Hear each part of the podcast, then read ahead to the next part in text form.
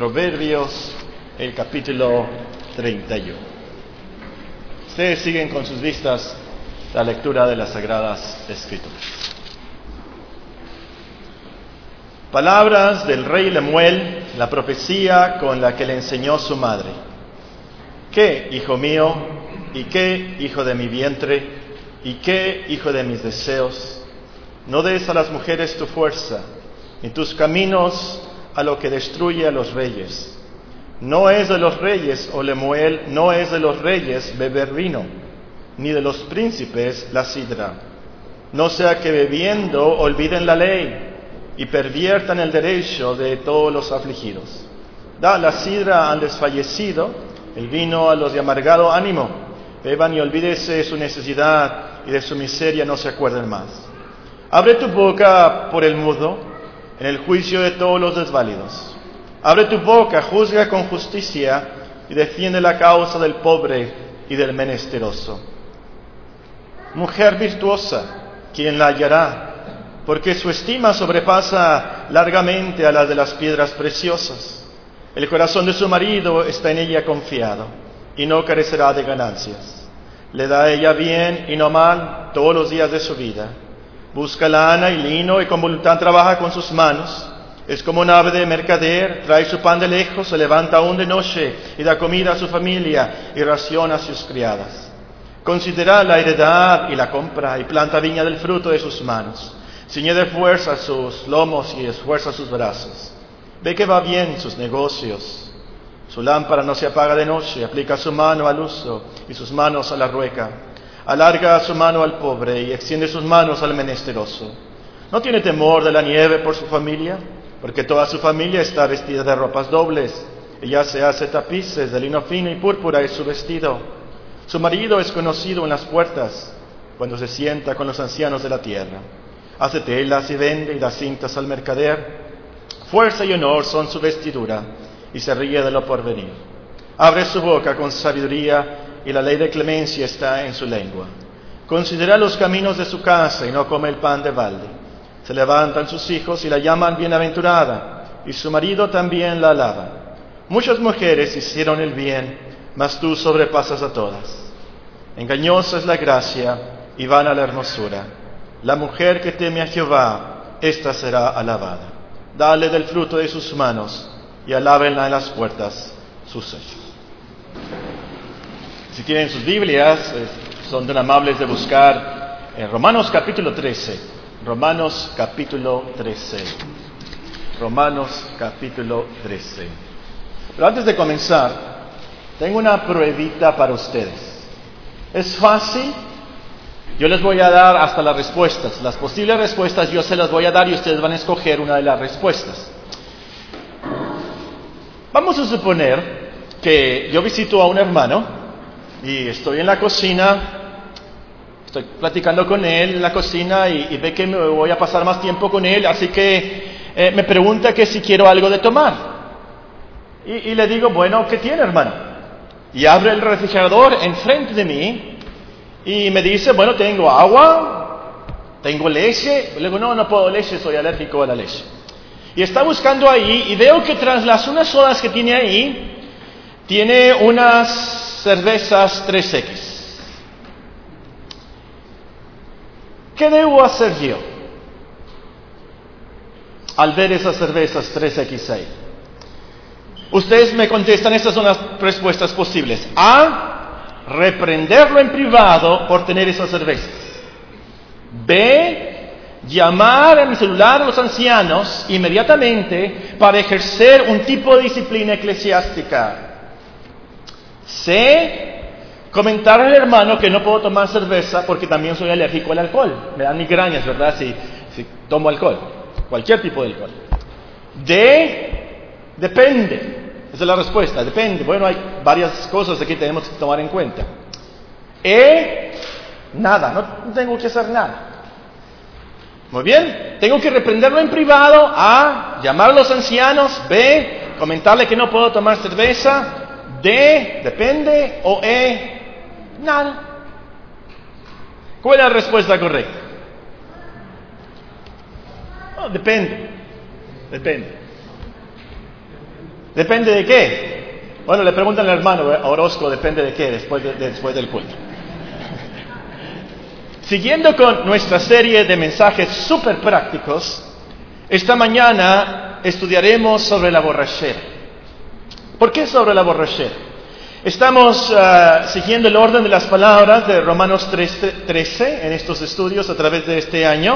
Romanos 13, 13, donde el apóstol nos dice, andemos como de día honestamente, no en glotonerías y borracheras, no en lujurias y lascivias, no en contiendas y envidia, sino vestidos del Señor Jesucristo y no proveáis para los deseos de la carne. Ya estudiamos el mes pasado sobre las glotonerías. Por cierto, ayer tuvimos un examen, una prueba muy grande sobre las glotonerías, ¿verdad? En la Junta de los Varones hicieron una carne asada estupenda y tengo una lista de los que se pasaron de los dos tacos. No, no, es cierto, ¿verdad? Todo muy difícil, ¿verdad? Ahí la glotonería, y gracias al hermano Ramírez que nos recibió allá en Río Bonito, ¿verdad? Eh, estudiamos eso ya. Esperemos que seamos más moderados en eso. Pero ahora nos toca la, la, la borrachera, es lo que sigue, glotonerías y borracheras. Y por cierto, noten que es un par aquí así como el par de lujurias y lascivias y contiendas y envidia, tenemos un par aquí, glotonerías y borracheras. Por así decirlo, la borrachera es hermana o gemela de la glotonería. Donde hay glotonerías probablemente va a haber borracheras y donde hay borracheras probablemente ahí va a estar también la glotonería. Y, por cierto, lo que vimos sobre la glotonería se aplica a lo que vamos a ver sobre la borrachera. Si no estuvieron con nosotros en ese estudio, óigalo si pueden en el Internet. Ahora, esta mañana nuestro plan de estudio es muy sencillo. Pudiéramos extendernos mucho en este tema, pero tan solamente vamos a ver dos cosas. En primer lugar, veremos unos principios bíblicos pertinentes a la borrachera, principios bíblicos pertinentes a la borrachera. En segundo lugar, veremos la prevención bíblica de la borrachera, la prevención bíblica de la borrachera. Y antes de comenzar, tenemos que definir de qué estamos hablando, qué es la borrachera, de qué estamos hablando. Bueno, la definición oficial es, el diccionario dice, emborracharse, borrachera, causar embriaguez, beber vino u otra bebida alcohólica hasta trastornarse los sentidos y las potencias. Es lo que dice. Hasta trastornarse los sentidos y las potencias, es decir, las habilidades, nuestros poderes. Luego, embriaguez dice, es beber en exceso. Pero, pero ¿qué es exceso? ¿Media botella de vino? ¿Diez cervezas? ¿Qué es exceso? ¿Cuál es el nivel de alcohol que trastorna los sentidos y las potencias? aquí quiero leerles un artículo de un periódico de aquí de Sonora, de fecha primero de enero del 2014. Es un artículo del periódico. Los residentes de Sonora amanecieron este año nuevo con la noticia de que ya no pueden tomarse dos cervezas si van a conducir un vehículo. Al entrar en vigor las reformas a la ley de tránsito del Estado, de acuerdo con este documento modificado, que tomó vigencia a partir de este día, desde el primero de enero del 2014, el Congreso de Sonora dio a conocer que se reducen de .80 a .40 los grados de alcohol que un automovilista puede tener en su sangre. Según estimaciones establecidas en el análisis previo requerido para la aprobación de esta normatividad, antes de la reforma, el chofer de un automóvil podía tomar casi cuatro cervezas, pero ahora son poco menos de dos. Se mencionó que los automovilistas que rebasen los límites del alcoholímetro serán considerados como conductores punibles y deberán ser presentados ante el Ministerio Público para que determine su situación legal. Expuso que la reforma legislativa busca disminuir las tasas de mortalidad por causa de accidentes viales al atender los factores de riesgo por causas evitables, en virtud de que la salud es una de las prioridades del desarrollo social. Ahora, esto es eh, periódico, la ley de Sonora, esto es según el mundo, lo legal, y suena estricto, ¿verdad? Pero, pero ¿qué dice Dios? ¿Qué dice Dios? Entonces, veamos los principios bíblicos sobre esto. Ahora, al escuchar esos principios, quiero que pongan mucha atención. Como dice la Escritura, el que tiene oídos para oír, oiga. Que nadie me vaya a malinterpretar. Que alguien salga aquí de la iglesia pensando, ah, pues ahora sí yo me puedo emborrachar. No, no, no, no, no. No lo vayan a torcer para su propia perdición, como dice San Pedro. Muy bien, el primer principio, el primer principio es básico. La Biblia nos enseña que debemos reconocer que Dios nos ha dado el vino. Dios nos ha dado el vino, no el diablo, Dios.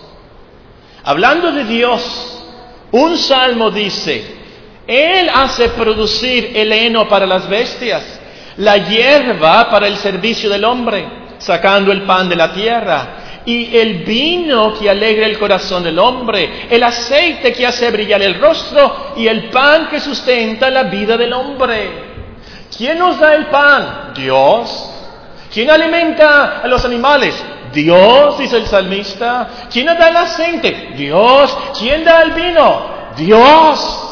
Dios, nos dice la Biblia, nos ha dado el vino para buenos fines. Génesis 14, 18 nos enseña que Dios nos lo dio como alimento. Génesis 14, 18.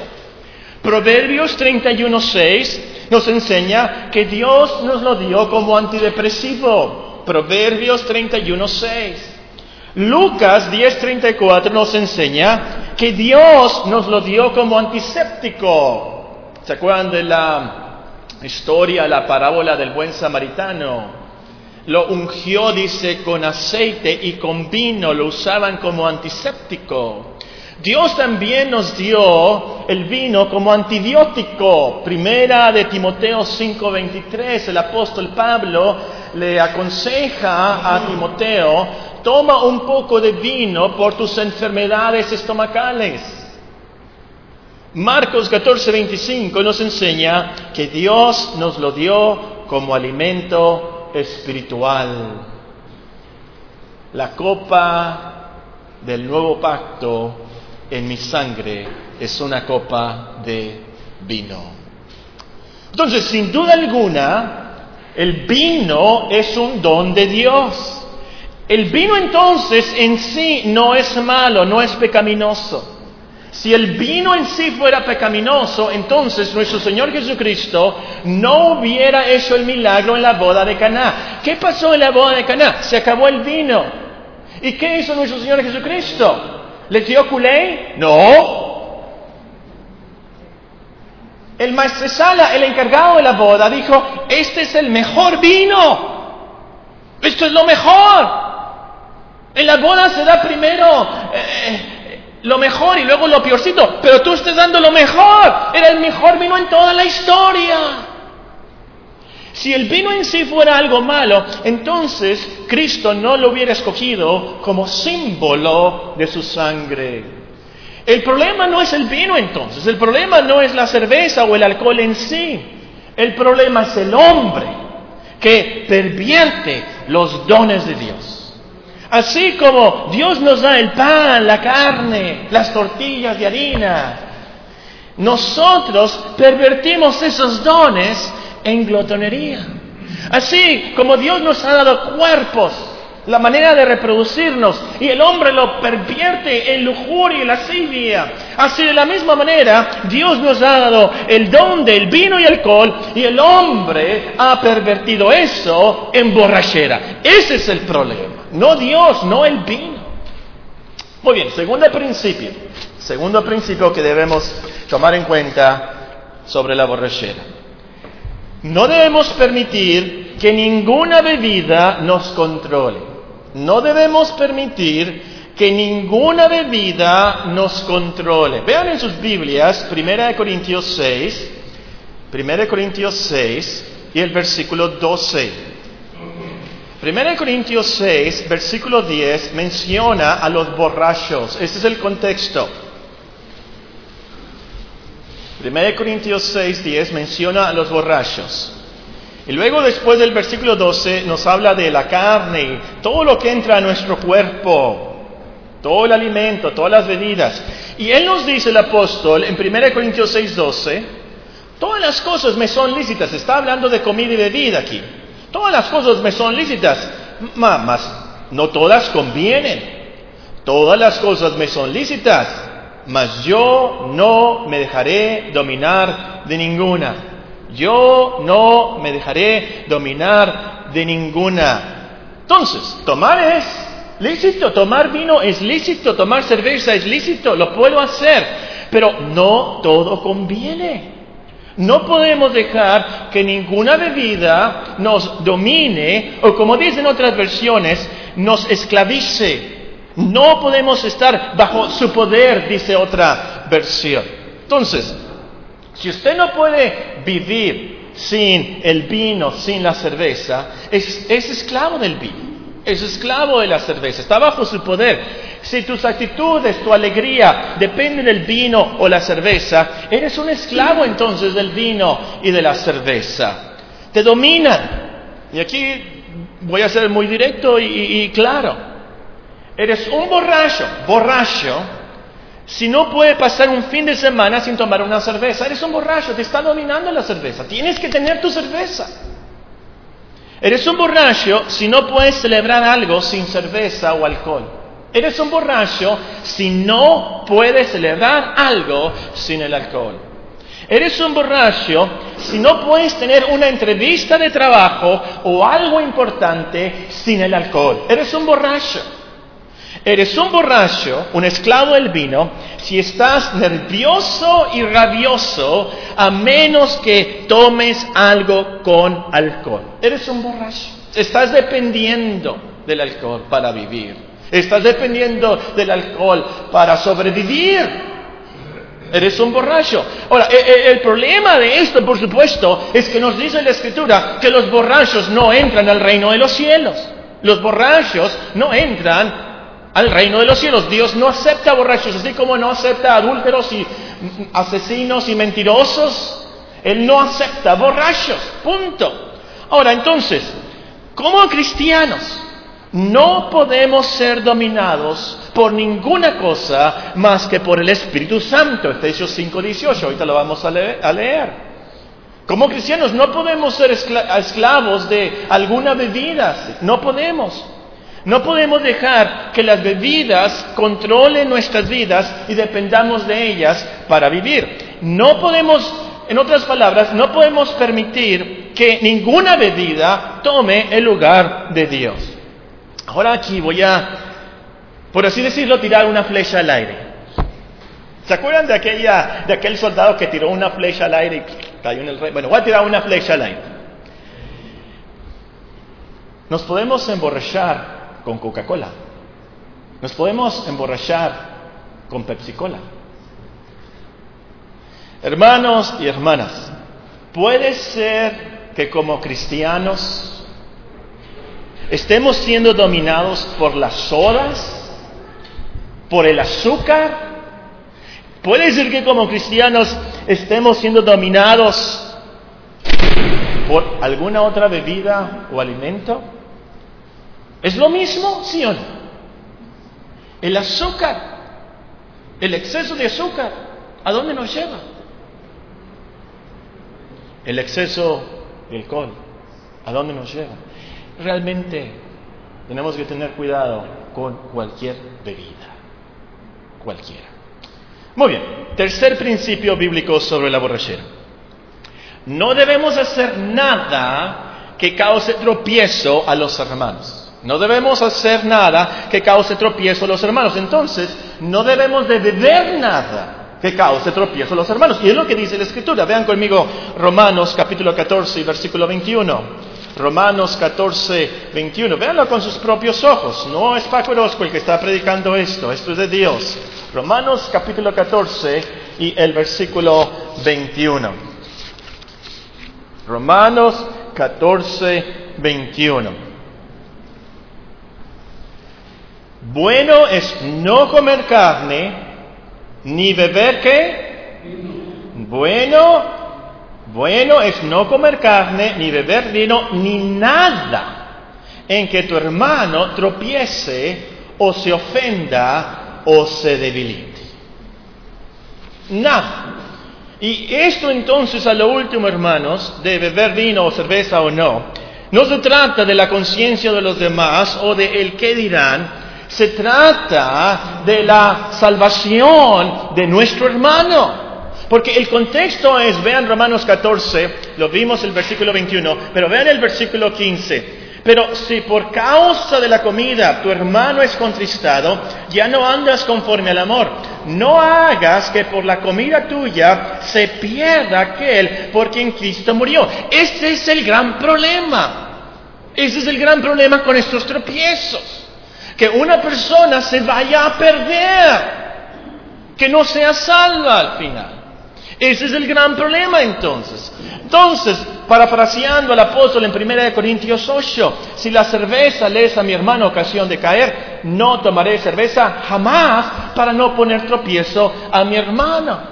Oh, qué exagerado el hermano, que no sabe de, de mi libertad en Cristo, que no sabe de mis derechos. Déjame decirte, tu libertad está limitada por la cruz de Cristo. Tu libertad, tus derechos están limitados por la salvación o perdición del hermano. Tu libertad, tus derechos terminan cuando pones en juego la salvación de tu hijo, de tu vecino, de tu hermano.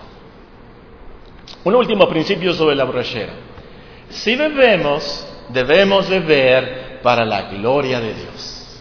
Ustedes me van a ayudar con el versículo, ya saben, ¿verdad? 1 Corintios 10, 31. Si pues coméis, bebéis, hacedlo para... Muy bien. Ahora, quiero que busquen ese pasaje y vean el contexto de qué está hablando el apóstol ahí. 1 Corintios, el capítulo 10, el versículo 31. Lo acaban de recitar. ¿Cuál es el contexto? Bueno, vamos a... Voy a comenzar a leer con el versículo 21. 1 Corintios 10, 21. No podéis beber la copa del Señor y la copa de los demonios. No podéis participar de la mesa del Señor y de la mesa de los demonios. O provocaremos a celos al Señor, somos más fuertes que Él. Todo me es lícito, pero no todo conviene. Todo me es lícito, pero no todo edifica. Ninguno busca su propio bien, sino del otro de todo lo que se ve en la carnicería, comed sin preguntar nada por motivos de conciencia, porque del Señor es la tierra y su plenitud. Si algún incrédulo os invita y queréis ir, de todo lo que se os ponga delante, comed sin preguntar nada por motivos de conciencia. Mas si alguien os dijere, eso fue sacrificado a los ídolos, no lo comáis, por causa de aquel que lo declaró y por motivos de conciencia, porque el Señor es la tierra y su plenitud. La conciencia, digo, no la tuya, sino del otro. ¿Por qué? Porque se ha de juzgar mi libertad por la conciencia de otro. Y si yo con agradecimiento participo, ¿por qué he de ser censurado por aquello de que doy gracias? Si pues coméis, o bebéis, o hacéis otra cosa, hacedlo todo para la gloria de Dios. No seáis tropiezo ni a judíos, ni a gentiles, ni a la iglesia de Dios. También yo en todas las cosas agrado a todos, no, procurando mi propio beneficio, sino el de muchos, para que sean salvos. Ese es el contexto. Tenemos entonces, si vamos a beber, debemos de hacerlo para la gloria de Dios. Todo lo que hacemos en la iglesia es para la gloria de Dios. Todo lo que hacemos en la casa, en la vida diaria, todo debe de honrar a Dios. Que lo que hagamos, comamos, bebamos todo, los hombres nos vean y glorifiquen a nuestro Padre que está en los cielos.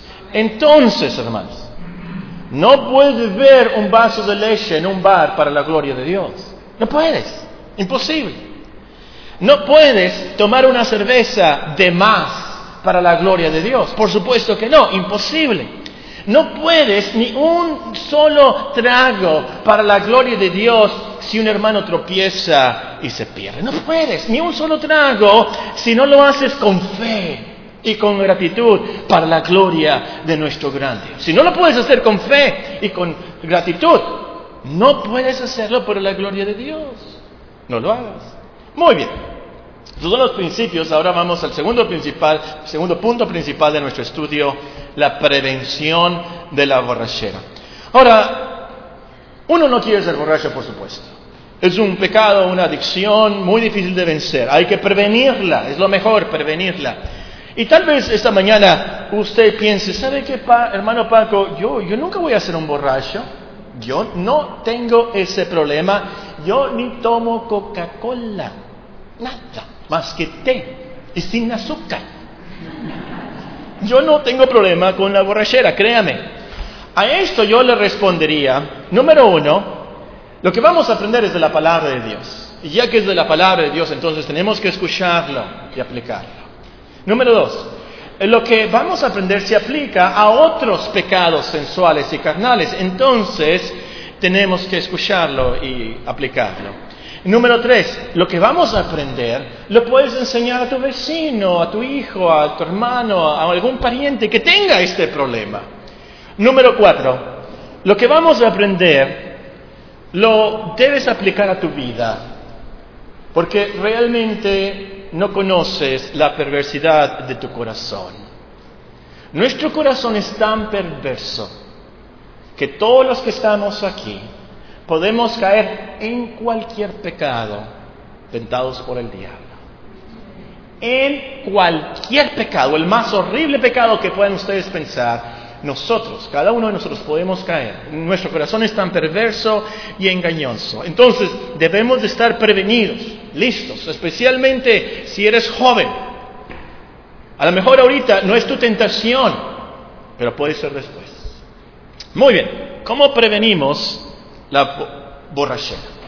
Y, por cierto, si ya eres un borracho, te, hubiera gustado escuchar esas enseñanzas años, hace años. Si ya eres un borracho, si tienes un problema, si este es, si este es tu pecado secreto, nadie sabe, pide ayuda, pide ayuda. Hazte de un buen supervisor. Aquí esta mañana además vamos a ver lo más esencial. Bien, en primer lugar, reconozcamos que la borrachera es un pecado muy grave contra Dios. Para prevenir la borrachera, reconozcamos qué tan grave es esto. Este es un gran pecado contra Dios. En Galatas 5, la borrachera está en una lista. En la lista dice homicidios, borracheras, orgías. Entre la orgía y la, los homicidios, los asesinatos, en medio está la borrachera. Así tan grave es. En 1 de Pedro 4 la lista es embriagueces, orgías, disipación y abominables idolatrías. Lo peor que pudieron pensar esos hermanos, y eso es la lista. En Efesios 5 se nos exhorta, no os embriaguéis con vino, en lo cual hay disolución. Ahora, la palabra disolución no suena tan feo. Otras, otras versiones la traducen lujuria, otras versiones la traducen desenfreno. Esto es, un gran crimen contra Dios. Y hay que pensar como cristianos, según 1 Corintios 6, 19 y 20, nuestro cuerpo fue comprado con la sangre de Cristo. Nuestro cuerpo. Entonces, la borrachera es un crimen contra nuestro cuerpo. La borrachera es un crimen, una abominación, porque nuestro cuerpo está hecho a la imagen de Dios. Y ese pasaje nos explica, lo, más grave de todo esto es que el Espíritu Santo mora en nuestros cuerpos. El cuerpo es el templo del Espíritu Santo. No os con una prostituta. Cuidado con lo que come, nos dice el apóstol Pablo. Es tu cuerpo donde reside Dios Santo. Entonces, para prevenir la borrachera, reconozcamos que es un pecado muy grave ante Dios. Eh, no digas, es que eh, está enfermo del alcoholismo o es un químico dependiente, o, es el AA, él es el AA. No, no, no, no. La borrachera es, una, es un pecado, una abominación, no es una enfermedad. No es una debilidad, una fallita, es un pecado muy grande contra Dios, primero, contra nosotros mismos y también contra los demás. Pero Paco, ¿hay alcohólicos que no? ¿De verdad necesitan el alcohol para sobrevivir? Sí, es cierto que hay alcohólicos, pero comenzaron como? Como borrachos, tomando. Empezaron, ¿saben cómo? Con un trago de vino, así como así comenzaron. Comenzaron como? Con un sorbo de cerveza. Así comenzaron. Hay alcohólicos, sí, y tenemos que tener mucha compasión por ellos, sí. Yo tenía un amigo, un compañero de trabajo en el consulado, que a manera de broma estábamos hablando de choques y qué pasa con el carro y un accidente. Y él nos dijo, yo nunca he chocado en mi vida, nunca, nunca, nunca. Nada más una vez. Pero no cuenta, porque estaba borracho. Espérate, espérate, espérate. Aquí hay dos problemas. Número uno, que estabas borracho. Y número dos, que chocaste. Hay dos problemas. No podemos decir que si uno maneja y atropella a alguien no tiene la culpa porque estaba borracho. No, por supuesto que no. Se multiplica, se maximiza, se expone. Eh, ¿Cómo se dice él? Se expone. Matemáticos me entienden qué quiero decir, ¿verdad? Daniela. Se eleva a la potencia más grave entonces. Mucho cuidado entonces con minimizar el pecado de la borrachera. Es algo muy grave. En segundo lugar, reconozcamos que la borrachera nos afecta y provoca otros pecados. La borrachera nos afecta y provoca otros pecados. Salomón nos advierte en un proverbio, el vino es escarnecedor, la sidra alborotadora, y cualquiera que por ellos hierra no es sabio. Oh, vean conmigo el proverbio 23, proverbio capítulo 23 y versículo 29. Proverbio capítulo 23 y el versículo 29. Proverbio 23, 29.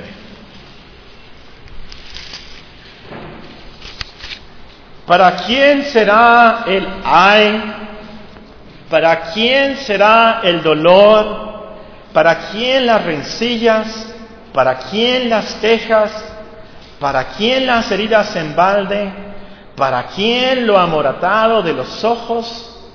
Para los que se detienen mucho en el vino, para los que van buscando la mistura. No mires al vino cuando rojea, cuando resplandece su color en la copa, se entra suavemente, mas el fin, al fin, como serpiente morderá y como áspid dará dolor tus ojos mirarán cosas extrañas, tu corazón hablará perversidades, serás como el, yace, como el que yace en medio del mar o como el que está en la punta de un mastelero y dirás, me hirieron, mas no me dolió, me azotaron, mas no lo sentí.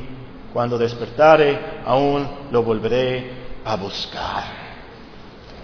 Semana pasada salió una noticia que ya no es noticia, desafortunadamente ya no nos impacta, ya no es noticia. Un joven borracho mató a unas señoritas. La borrachera te puede llevar al homicidio. Y la lista sigue. La borrachera puede provocarte que pierdas tu trabajo, que pierdas tu familia, que pierdas tu libertad. Y pensándola bien, traté de pensar aquí, ¿a qué pecado no nos guía la borrachera? La borrachera realmente te puede llevar a cualquier pecado. Al enojo, adulterio, iras, contiendas, robos, mentiras, codicias, profanación del día del Señor, que no honres a tus padres, que maltrates a tu esposa, que mates a tus hijos, que te mates a ti mismo, te puede provocar que tomes el nombre de Dios en vano, que blasfemes su nombre. Piensen, ¿qué pecado no provoca la borrachera? ¿A qué pecado no te puede llevar? Yo no pude pensar en ninguno. La borrachera de Noé. Noé ¿Qué maldiciones salieron de eso? La borrachera de Lot. Lot. Incesto. Hermanos, mucho cuidado. Al ver una cerveza, al ver una botella de vino, alertas. La borrachera nos afecta y provoca otros pecados. Educa tu conciencia que en tu cerebro cristiano aparezcan luces amarillas inmediatamente, luces rojas, flashando, que suene la alarma, cuidado, cuidado, cuidado, cuidado. Eso te puede llevar a otros pecados muy graves. En tercer lugar, prevenimos la borrachera no andando con los borrachos. Lógico, ¿verdad? Prevenimos la borrachera no andando con los borrachos. Dime con quién andas y te diré quién eres. Salomón advierte especialmente a los jóvenes, él dice a los jóvenes, no estés con los bebedores de vino ni con los comilones de carne, porque el bebedor y el comilón empobrecerán y el sueño hará vestir vestidos rotos. Mucho cuidado jóvenes con la presión grupal, peer pressure, la presión grupal. Es que todo lo están haciendo y me invitaron y son mis amigos y mucho cuidado con eso, pero también mucho cuidado con la presión del diablo. El diablo te va a decir en tu mente, todos lo hacen, son tus amigos, se van a burlar de ti si no tomas un poquito, ándale, no va a pasar nada, tú sí puedes, tú, sí puedes controlarte, no te preocupes, verás que chévere se siente, no te preocupes y luego pasa. El diablo te va a decir, esto es algo que Dios te dio, es un don de Dios, te va a decir. Entonces, jóvenes, escuchen, escojan muy bien sus amigos. Ahora, escuchen, escojan muy bien a sus amigos. Porque puede que el resto de su vida se lamenten por el amigo de la juventud. Cuidado con los compañeros de trabajo, la escuela, oficina. Cuidado con los jefes que toman. Ustedes sean valientes humildes, sean diferentes, no sean esclavos de los hombres. Tengan ese valor. Cuarto lugar, reconozcamos, para prevenir la borrachera, reconozcamos que la borrachera nos carga el corazón. La borrachera nos carga el corazón. Lucas 21:34 el Señor nos advierte Mirad también por vosotros mismos que vuestros corazones no se carguen de glotonería y embriaguez y de los afanes de esta vida y venga de repente sobre vosotros aquel día. La borrachera muchos toman para olvidarse de lo que está pasando, de sus tragedias, de sus tristezas. Pero lo peor que hace la borrachera es que nos hace olvidar la realidad de la eternidad. Nos hace olvidar que este mundo, esta vida tan solamente es el principio de nuestra existencia, que hay otra vida, que está establecido que los hombres mueran una sola vez y después de esto el juicio y que va a llegar aquel día. Nos hace olvidar todo eso y vivimos como si esto fuera todo. Como dice el apóstol en otra parte, citando por supuesto, eh, comemos y bebamos eh, porque mañana moriremos. Todo esto. No, no, no, no. Hay mucho más. Está la eternidad por delante. Y la borrachera nos carga el corazón, nos hace olvidar esa realidad.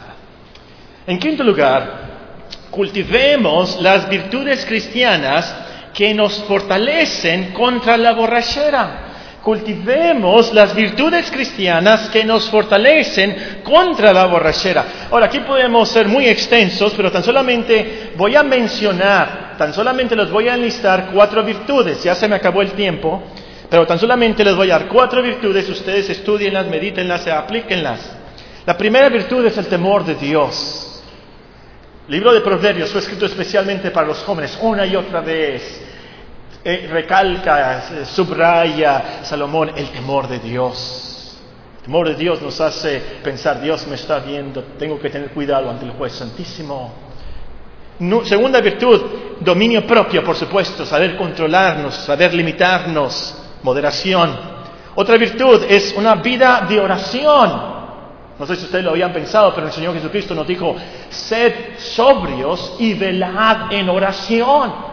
Está ahí la, gran arma la armadura de Dios, la oración. La última virtud, hay otras, pero esas son las esenciales, es la autonegación. Cristo nos dijo, si alguien quiere venir en pos de mí, niéguese a sí mismo, tome su cruz y sígame. Negarte a ti mismo esos placeres cuando sea necesario por la causa de Cristo y por tu salud. Hoy en el último lugar, para prevenir la borrachera, vistámonos del Señor Jesucristo. Una vez más vamos a, Romanos, vean 13:13, 13, Romanos 13:13, 13, Romanos 13:13. 13. Andemos como de día, honestamente, no en glotonerías y borracheras, no en lujurias y lascivias, no en contiendas y envidia, sino vestíos del Señor Jesucristo y no proveáis para los deseos de la carne. Ahí está la solución. Dios mediante, después vamos a ver más de esto cuando lleguemos a ese texto. Esta es la clave. Tan solamente dos cosas aquí. Vístete de la justicia de Cristo. Vístete de su ejemplo. En otras palabras, que a lo último tú creas que Dios te va a recibir por la justicia de Cristo. Que Cristo no fue borracho. Es por eso que Dios nos va a recibir. Porque Cristo no fue borracho, Él no fue glotón. Llega el punto entonces de, por fe, entregarte a Cristo y que aceptes. Él es mi mediador, Él es mi salvador. Arrepiéntete, por supuesto, pero cree, Dios me va a recibir por Cristo. Nada de lo que soy, nada de lo que fui y nada de lo que seré y por gratitud vive esa vida nueva agradando a Dios. Termino unos versículos de 1 Corintios 6. Ese capítulo es una gran advertencia contra los borrachos, pero también es un capítulo que nos da mucha, mucha esperanza. 1 Corintios 6 nos dice el versículo 9. ¿No sabéis que los injustos no heredan el reino de Dios? ¿No erréis? Ni los fornicarios, ni los idólatras, ni los adúlteros, ni los afeminados, ni los que se echan con varones, ni los ladrones, ni los avariciosos, ni los borrachos, ni los maldicientes, ni los estafadores heredarán el reino de Dios. Y qué maravilloso, qué bendición lo que nos dice el versículo 11. Y esto erais algunos. Erais el pasado erais, mas ya habéis sido lavados, ya habéis sido santificados, ya habéis sido justificados en el nombre del Señor Jesús y por el Espíritu de nuestro Dios. Oremos.